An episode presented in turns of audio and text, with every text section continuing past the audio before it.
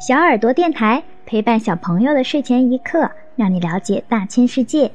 小朋友们晚上好，我是你们的小耳朵姐姐。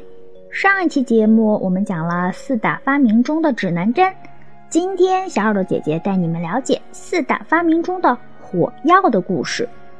关于火药，这个小朋友可能更熟悉，过年放的鞭炮主要成分就是火药。我国是最早发明火药的国家。但是，火药的发明其实是个意外，它只是我国古代人们长期炼丹制药的附属产品。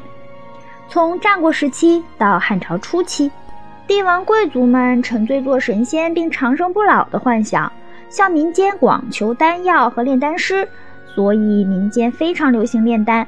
炼丹的原料中有硫磺、硝石等，加上用炭火炼制。极易发生燃烧和爆炸。这个时候，人们意识到这炼的不是长生不老药，而是火药，意思是着火的药。这就是火药名字的由来。那么，火药跟鞭炮是怎么联系在一起的呢？在没有火药和纸张的古代，逢年过节时，人们用火烧竹子，爆裂后就会发出声音，以驱逐瘟神。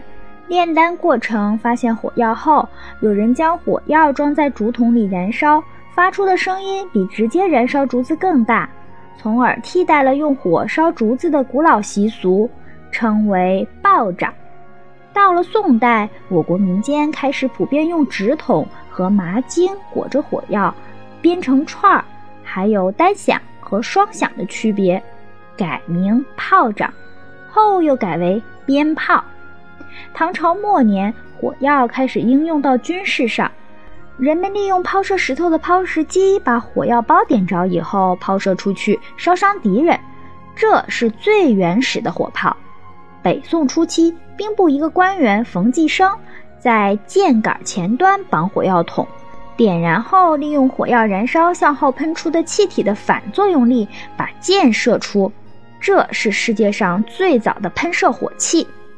宋神宗时设置了独立的作坊，生产火药和火药箭、火炮等爆炸性较强的火药武器。南宋时造出了以竹为筒、内装火药的突火枪，开创了管状火器发射弹丸的先声。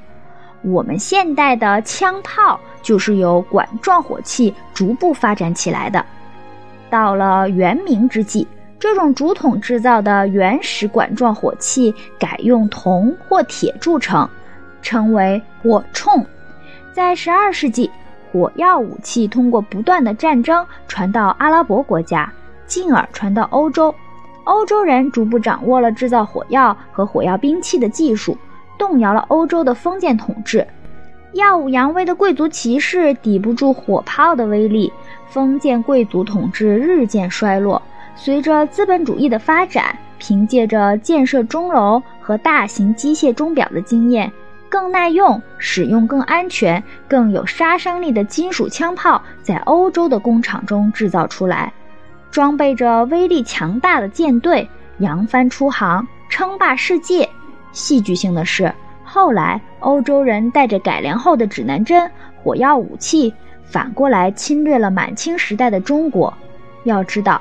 明朝初期，七下西洋的郑和率领的船队规模和掌握的航海技术，在世界上无以伦比。